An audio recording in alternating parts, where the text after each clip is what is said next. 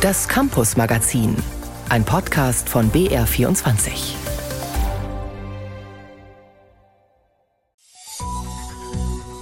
Wir können nicht mehr warten, bis die Politik reagiert, weil letztendlich unsere Lebensgrundlage stirbt.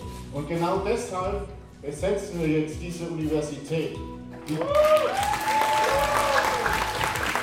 Ausgerechnet in Bayern besetzen Klimaschutzaktivisten Hörsäle an mehreren Universitäten. Was bringt so eine Aktion fürs Klima? Dazu kommen wir gleich. Dann geht es um sexuelle Belästigung und ähnliche Gewaltformen an der Hochschule. Eine Studie kommt zu erschütternden Ergebnissen. Außerdem versuchen wir, mit chinesischen Studierenden ins Gespräch zu kommen. Wie finden Sie die Kritik an Ihrer Heimat? Das und mehr heute im Campus Magazin. Mein Name ist Fabian Mader. Für die Mehrheit der Deutschen ist und bleibt Klimaschutz ein wichtiges Thema. Das zeigen Umfragen. Viele haben vielleicht sogar Sympathie für junge Menschen, die dafür auf die Straße gehen. Aber der Klimastreik wird aggressiver. Da werden Kunstwerke mit Tomatensauce übergossen, Straßen blockiert und jetzt auch Hörsäle an Universitäten besetzt. Zum Beispiel vergangenen Dienstag in Erlangen. Wir sehen die Klimakatastrophe als die größte und existenzbedrohendste Gefahr, von der die Menschheit je stammt, an. Wir sind der Überzeugung, der gesellschaftliche Fokus muss auf die Klimakatastrophe verschoben werden. Der Aktivist, der da spricht, nennt sich Dommi. Für mehrere Tage wollten er und seine Mitstreiter mehrere Säle an der Uni Erlangen besetzen, um dort über Klimawandel zu diskutieren. Aber zuerst kam es zu einer Diskussion mit einem Mitarbeiter und einem Dozenten der Hochschule. Ich habe diesen Hörsaal hier reserviert. Und es war abgesprochen, dass dieser Hörsaal für diese Veranstaltung genutzt wird bis 15 Uhr. Ist hier so eine Besetzung so schlimm wie zigtausend Klimatote? Ich finde, es ist, es ist nicht konstruktiv. Ja, ist das konstruktiv? Die Hochschule ließ die Studierenden auf jeden Fall letztlich gewähren. Nicht nur die Uni Erlangen war betroffen, auch in Regensburg kam es in dieser Woche zu einer Aktion von Klimaschutzaktivisten. Unser Reporter Michael Wagner war live dabei. Plötzlich wird es unruhig auf den Klappbänken im Hörsaal H2 der Uni Regensburg. Politikwissenschaftler Alexander Strassner hält gerade eine Vorlesung über den Abschied vom gesunden Menschenverstand in Sachen Klimaschutz. Da geht es auf einmal ganz schnell. Aus den Rängen schießen wie auf Kommando mehrere Personen in die Höhe. Das Podium wird gestürmt. Eine Aktivistin mit blau gefärbten Haaren tritt ans Pult.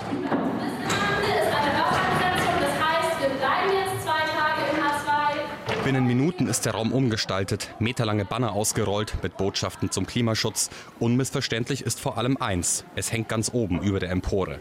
Besetzt steht darauf. Damit ist die Vorlesung beendet. Jetzt geht es ums Klima. Das erste ist eine Verkehrswende für alle, keine Profite mit Energien und außerdem schließen wir uns den Forderungen von Genug ist genug, Debt for Climate und Lützerath bleibt an. Loras ist 20 und studiert an der Uni Regensburg Physik. Er ist Sprecher von Endfossil Regensburg und hat die Hörsaalbesetzung mitorganisiert. Die Aktion stehe im Zeichen weltweiter Proteste für effektiven Klimaschutz und soziale Gerechtigkeit.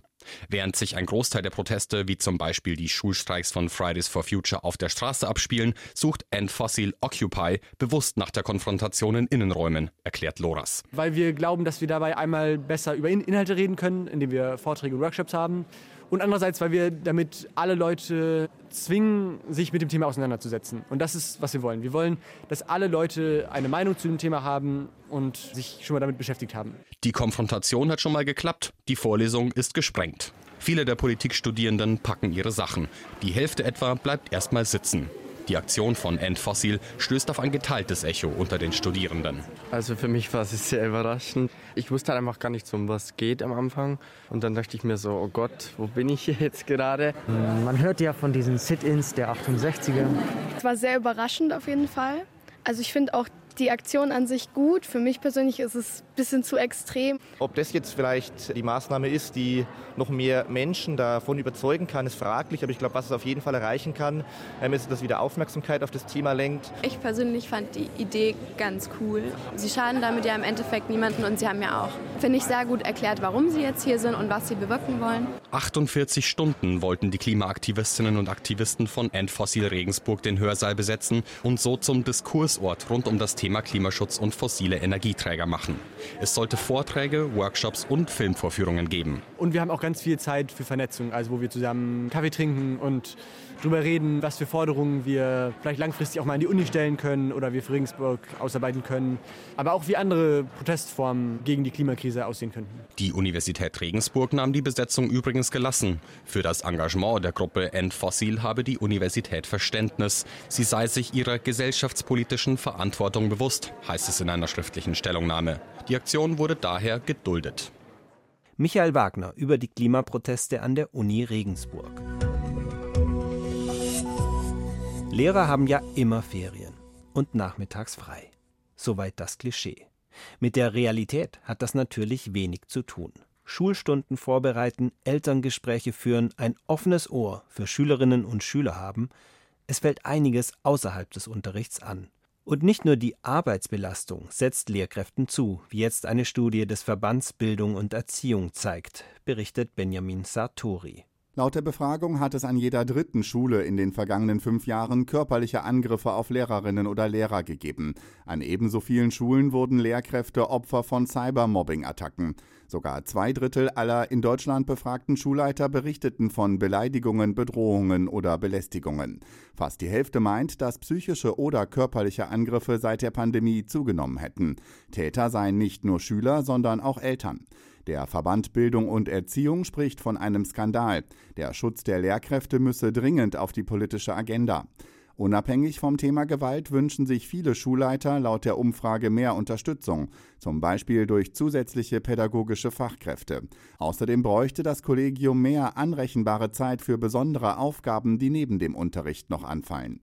Schulleiterinnen und Schulleiter müssen nämlich nebenbei noch den Schulalltag organisieren und im Zweifel in Eigenregie Tablets oder Turngeräte für die Schule beschaffen. Dafür bekommen sie nur wenige Extrastunden pro Woche. Florian Pfalz-Eder hat für uns einen Schulleiter durch seinen Tag begleitet. Eigentlich liebt Michael Hoderlein seinen Job. Er leitet die Grundschule Berg am Leim in München. Klar, die Arbeitszeiten sind schon recht knackig. Also 7 Uhr, 6.45 Uhr beginnt der Arbeitstag und ehrlich gesagt gehe ich selten vor 18 oder 19 Uhr nach Hause. Dazwischen kümmert er sich um seine Schule, seine Lehrkräfte, seine Schülerinnen und Schüler. Geht sogar, ja. Ja, liebe Kolleginnen und Kollegen, ich habe euch gebeten, dass wir uns in der Pause kurz treffen. Wir brauchen zwei. In der Besprechung soll es um zwei Kinder gehen, die Schwierigkeiten in der Schule haben. Die Diskussion dürfen wir nicht mit unserem Mikrofon aufzeichnen, wegen Datenschutz.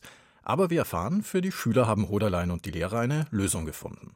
Danach geht es für den Schulleiter weiter. Eine Besprechung folgt auf die nächste, Ganztagsbetreuung, Beurteilungsgespräch mit einer Lehrerin, Verwaltung. So, dann haben wir hier zwei Rechnungen. Was haben wir da bestellt? Das waren einmal die kaputten Wasserhähne, die gerichtet wurden. Auch die Bestellung von Wasserhähnen gehört zu seinem Job. Dazu kommen noch Unterrichtsstunden, in seinem Fall sind es ein gutes Dutzend pro Woche, an einer kleinen Grundschule können es auch doppelt so viele sein. All das macht Hoderlein gerne und mit Herzblut. Und dennoch, er kann verstehen, warum immer weniger Menschen sich für den Job des Schulleiters bewerben, gerade an Grund- und Mittelschulen. In einer ruhigen Minute in seinem Büro steht er auf und holt einen Aktenordner aus dem Schrank. Also wir hatten zuletzt die Selbsttests und Pooltests, Erfassung der an den Schulen eingelagerten Testmaterialien. Wie viele Lernentwicklungsgespräche anstatt Zwischenzeugnis findet denn statt? Das Verfallsdatum der Selbsttests an den Schulen, Erhebung zu den Fördermaßnahmen im Rahmen von gemeinsamen Brücken bauen, Meldeformular für Kooperationsklassen. Und so weiter. Statistiken muss er in zwei verschiedene Datenbanksysteme eingeben, händisch. Weiter geht's mit der Bürokratieliste. Oktoberstatistik, Übertritte. Ja, also so geht das über, hier, Sie sehen es über zig Seiten, immer wieder das Gleiche. Und jedes Jahr wird es mehr. Und wenn Sie dann fragen, so, was schreckt denn jemanden ab, davon Schulleiter, Schulleiterin zu werden, dann ist das ein Grund eine Datenflut. Wir verwalten uns wirklich in die Handlungsunfähigkeit. Es bewerben sich immer weniger Menschen auf die freien Leitungsstellen. Mehr als 100 Posten an Grund- und Mittelschulen in Bayern mussten letztes Jahr mehrfach ausgeschrieben werden. Zum September waren 26 Stellen nicht besetzt. Von insgesamt 2700, schreibt das Kultusministerium. Das sei nicht einmal ein Prozent. Das sei aber nur die Spitze des Eisbergs, sagt Andreas Fischer, selbst Grundschulleiter und Vorsitzender des Bayerischen Schulleitungsverbands. Es ist ein attraktiver Beruf. Ich mache den mit Herzblut und 99,9 Prozent meiner Kolleginnen und Kollegen auch. Aber das Maß ist voll. Die Durchhalteparolen können wir schon langsam nicht mehr hören. Also es geht wirklich an die Substanz. Das Kultusministerium verspricht Entlastung. In diesem Schuljahr etwa gibt es für alle Grund- und Mittelschulleiter eine weitere Anrechnungsstunde gutgeschrieben. Für Schulleiter wie Andreas Fischer und Michael Hoderlein kann das aber nur der Anfang sein. Sie fordern deutlich mehr Entlastung und ein besseres Gehalt. Florian Pfalz-Eder über den Alltag von Rektorinnen und Rektoren in Bayern. MeToo ist inzwischen fünf Jahre her. Dieser Aufschrei von Schauspielerinnen hat damals mehrere Stars und Produzenten ihren Ruf und teilweise den Job gekostet. Es ging um die Frage, ob vor allem Männer Machtpositionen ausnutzen und Schauspielerinnen sexuell ausbeuten oder belästigen. Fünf Jahre nach diesem Aufschrei ist das Thema aber nicht durch. Das zeigt eine neue Studie des Leibniz-Instituts für Sozialwissenschaften. Forscherinnen haben 42.000 Studierende und Mitarbeitende von Hochschulen in Europa unter anderem gefragt, ob sie an der Hochschule schon einmal geschlechtsbezogene Gewalt erleben mussten. Die Ergebnisse machen ziemlich sprachlos. Vor der Sendung habe ich mit Anke Lipinski gesprochen. Sie ist eine der Forscherinnen. Ich habe sie gefragt, welches Ergebnis der Studie sie am meisten überrascht hat. Insgesamt hat das Ausmaß mich schon beeindruckt, muss ich sagen. Das ist fast drei Viertel des Personals, die in der Zeit ihrer Beschäftigung geschlechtsbezogene Gewalt erfahren haben. Das ist schon bemerkenswert. Also bei den Studierenden ist die Prävalenzrate etwas niedriger. Die sind ja aber auch nicht so lange dann jeweils an der Hochschule. Und was verstehen Sie denn unter dem Begriff geschlechtsbezogene Gewalt genau? Also da fällt eine ganze Anzahl an Gewaltformen drunter. Wir haben uns für diese Umfrage auf sechs Gewaltformen beschränkt, die wir abgefragt haben. Haben gefragt nach körperlicher Gewalt, nach psychischer Gewalt, sexueller Belästigung nochmal als Sonderform von sexualisierter Gewalt, die wir auch abgefragt haben. Und natürlich Online-Gewalt und auch ökonomische Gewalt ökonomische Gewalt, das müssen Sie vielleicht auch noch mal genauer erklären. Was ist darunter zu verstehen? Wir verstehen unter ökonomischer Gewalt, dass Personen, die über Zugänge zu Ressourcen oder auch in der Forschung halt wichtig, auch zu Daten entscheiden können, dass diese Zugänge manipuliert oder abgeschnitten werden. Das heißt, es sind dann unrechtmäßige Beschränkungen, die sich dann aber natürlich auch auswirken auf Studienleistungen, auf Arbeitsergebnisse im Sinne von Publikationen etc., wenn zum Beispiel Experimente gemacht werden und dann die Daten eigentlich von mehreren Personen ausgewertet werden müssten und dann aber nicht alle, die das machen sollen, auch Zugang zu den Daten haben. All das zählt für uns unter ökonomische Gewalt. Also insgesamt, sagen Sie ja, haben zwei von drei Mitarbeitenden oder Studierenden an den Hochschulen schon eine dieser Gewaltformen erlebt. Gibt es da auch Gruppen, die besonders stark betroffen sind? Das sind in der Regel Frauen, die mehr Gewalterfahrung machen als Männer. Und in dieser Umfrage hier können wir auch zeigen, dass nicht-binäre Personen nochmal leider höher liegen als die gewaltbetroffenen Frauen. Und tatsächlich ist es so, dass wir eine robuste Sachlage präsentieren können. Das heißt, wir haben über 1100 Personen, die sich in der Umfrage als nicht binär äh, selbst auch zugeordnet haben. Normalerweise ist es so bei kleineren Umfragen, dass die Fallzahlen nicht so hoch sind. An Hochschulen arbeiten ja jetzt vor allem Akademiker, sind auch natürlich viele Studierende unterwegs. Wie erklären Sie sich, dass es ausgerechnet hier so häufig zu geschlechtsbezogener Gewalt kommt? Das ist eine sehr gute Frage. Also tatsächlich denke ich, dass das System Hochschule nicht ursächlich ist für diese Gewaltform. Wir sehen diese Ausmaß an Gewalt auch in anderen Kontexten.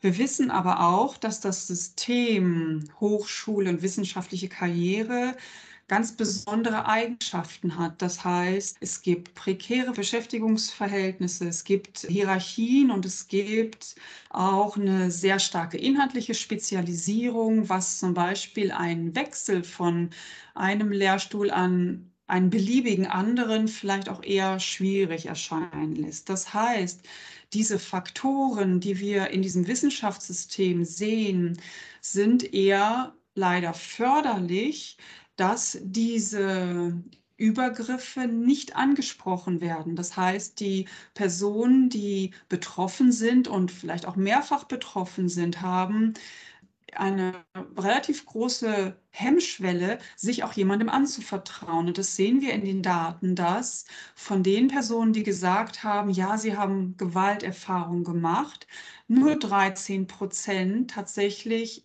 auch sich an jemanden wenden und sich anvertrauen. Und hat das für die Menschen, die da zum Opfer werden, auch Folgen? Wir können anhand unserer Daten vergleichen zwischen Personen, die Gewalterfahrung gemacht haben und Personen, die sie nicht gemacht haben. Und wir haben gefragt, ob die Personen sich, ob sie Schwierigkeiten hatten in ihrer Produktivität oder ob sie sich ent entfernt haben von Kolleginnen und Kollegen. Wir haben gefragt, ob sie in dem betrefflichen Zeitraum Unzufriedenheit erlebt haben mit ihrem Job.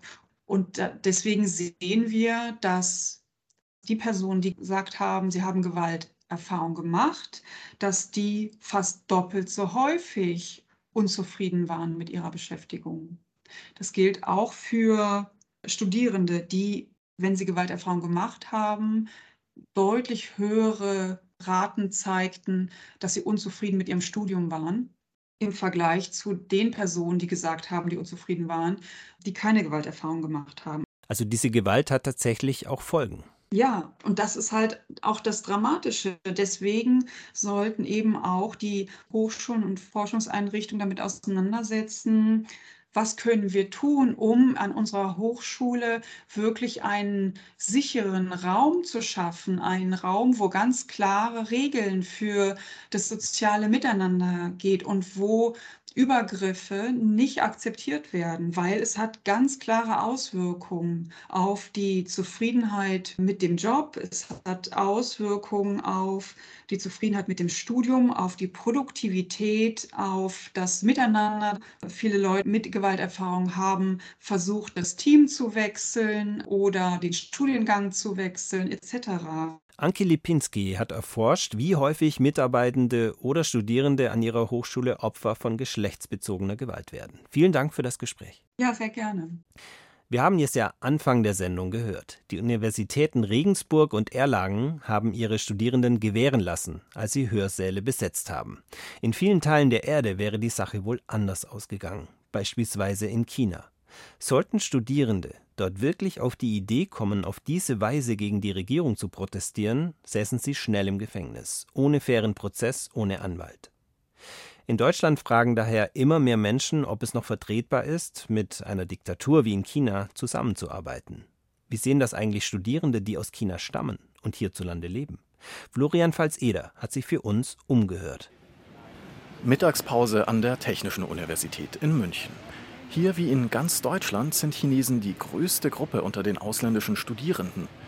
Wie geht es Ihnen damit, dass China im Westen immer kritischer gesehen wird? Ein Student hält die Kritik für überzogen. Andere Menschen, die nicht aus China kommen, denken, dass China aggressiver würde. Ich aber denke das über die anderen. Ich denke nicht, dass China sich verändert oder aggressiver wird. Er findet die Ein-China-Politik der Kommunistischen Partei richtig. Hongkong, Taiwan sind nach diesem Verständnis Teile Chinas und die Debatte darüber eine innenpolitische, eine Sache Chinas und nicht anderer Länder. Anders sieht das ein zweiter Student. Er sagt, nicht ins Mikrofon, dass es ihn fassungslos macht, was in den letzten Jahren passiert ist. Gerade die Corona-Politik mit extrem strengen Lockdowns, mit Menschen, die überhaupt nicht vor die Tür durften, die Partei kümmere sich nicht um die Menschen. Er will auf absehbare Zeit nicht zurück in sein Heimatland. Eine dritte Studentin sagt schließlich, Ehrlich, im Alltag sprechen wir nicht viel über Politik. Ich denke, diese erhitzte Atmosphäre, die gibt es nur im Internet. Im normalen Leben kommen wir gut miteinander zurecht. Alle interviewten Chinesinnen und Chinesen wollen anonym bleiben. Nach Erkenntnissen der Menschenrechtsorganisation Human Rights Watch nachvollziehbar. Sie waren schon seit längerem. Chinesische Studierende im Ausland stünden unter Beobachtung. In wenigen Fällen konnte Human Rights Watch sogar nachweisen, die Behörden haben Verwandte von Studierenden in China aufgesucht und befragt. In den meisten Fällen braucht es aber gar nicht harten Druck, erklärt die Politikwissenschaftlerin Saskia Hieber. Dass also Chinesen im Ausland gegängelt werden, überwacht werden, ein bisschen zu viel gesagt, dass sich Studierende gegenseitig ermutigen, die patriotisch korrekten Gedanken zu führen und auch, naja, die Parteilinie zumindest mal zu verfolgen. Das gibt es. Die Ostasien-Expertin an der Akademie für politische Bildung in Tutzing sagt, ganz wichtig zu verstehen sei, sich offen über Meinungen und Positionen auszutauschen, auch über die Regierungspolitik zu schimpfen, ist für viele Chinesen undenkbar. Das bestätigt eine Chinesin, die in Deutschland promoviert hat und seit elf Jahren hier lebt. Auch sie will anonym bleiben. Offene Debatten über Politik, sagt sie, seien überhaupt nicht normal. Ne? Da liegt schon der große kulturelle Unterschied. Früher habe ich das auch nicht so bewusst wahrgenommen. Früher war es für mich auch selbstverständlich, weil wir so erzogen sind, glaube ich, auch mit solchen Lehrbüchern, solchen Meinungen aufgewachsen. Die natürliche emotionale Verbindung ist schon da. In China gibt es eine Partei, deren Meinung ist Staatslinie und der Staatsführer Familie. Ja, Xi Dada, also Onkel Xi. Sagt die Politikwissenschaftlerin Saskia Hieber. Wer gegenüber Studierenden die Situation der Uiguren oder die Proteste in Hongkong anspricht oder auf Staatspräsident Xi Jinping zu sprechen kommt, merkt schnell, viele werden unsicher, suchen einen Ausweg aus der Debatte. Ein Stück weit nachvollziehbar findet die Chinesin, die seit elf Jahren in Deutschland lebt. Da prallen wirklich ganz deutlich zwei Welten aufeinander. Viele chinesische Studierende sind nicht darauf vorbereitet, glaube ich, oder wissen ja gar nicht, wie damit umgehen können oder sollen, wenn Deutsche schlecht über China oder über chinesische Politik reden. Das tut ihnen auch weh. Und setzt sie unter Rechtfertigungszwang. Schließlich geht es um ihre Kultur, ihr Heimatland, ihre Politik. Mit diesem Beitrag von Florian Pfalz-Eder endet das Campus-Magazin für heute.